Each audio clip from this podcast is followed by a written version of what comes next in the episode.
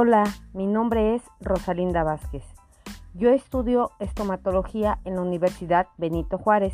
El día de hoy yo les traigo el tema de periodontitis. La periodontitis también es llamada enfermedad de las encías.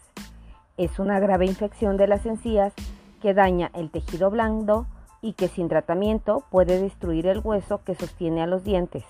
La periodontitis puede hacer que los dientes se aflojen o también perder estos órganos dentales. La periodontitis es frecuente, pero puede prevenirse en gran medida. Suele ser resultado de una mala higiene bucal. Cepillarse los dientes por lo menos dos veces al día, usar hilo dental diariamente y deshacerse de revisiones dentales con regularidad puede mejorar enormemente las posibilidades de un tratamiento exitoso de la periodontitis y también puede reducir las posibilidades de desarrollarla. Vamos a hablar de los síntomas.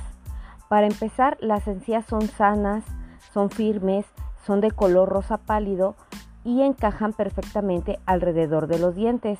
Los signos y síntomas de la periodontitis pueden comprender los siguientes. Por ejemplo, encías inflamadas o hinchadas, encías de color rojo brillante, rojo oscuro o morado, encías sensibles al tacto, encías que sangran fácilmente, cepillo de dientes teñido de rosa después del cepillado, escupir sangre al cepillarse los dientes o al usar el hilo dental, mal aliento, puse en los dientes y las encías, dientes flojos o pérdida de dientes, dolor al masticar, se crean nuevos espacios entre los dientes, las encías que se retraen de los dientes se reabsorben, lo que hace que los dientes se vean más largos de lo normal.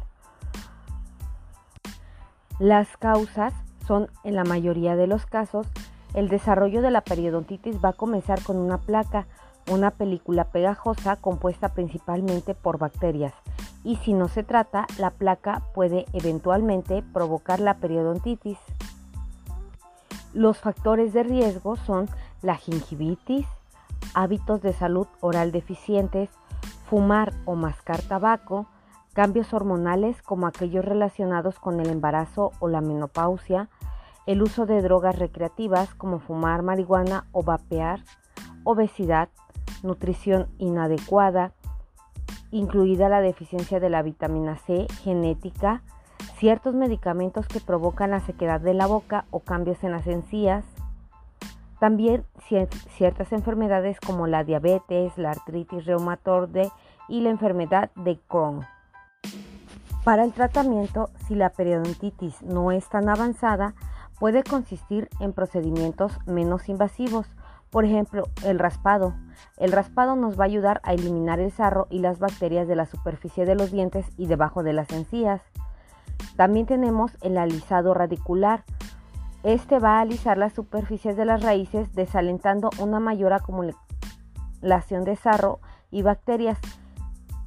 Y también tenemos los antibióticos. Son tópicos u orales y pueden ayudar a controlar la infección bacteriana. Y en el caso de que la periodontitis sea avanzada, pues vamos a requerir un tratamiento de cirugía. Este puede ser una cirugía con colgajos, un injerto de tejido blando, un injerto óseo, una regeneración tisular guiada y proteínas estimulantes de tejido. Muchas gracias, esta fue mi presentación.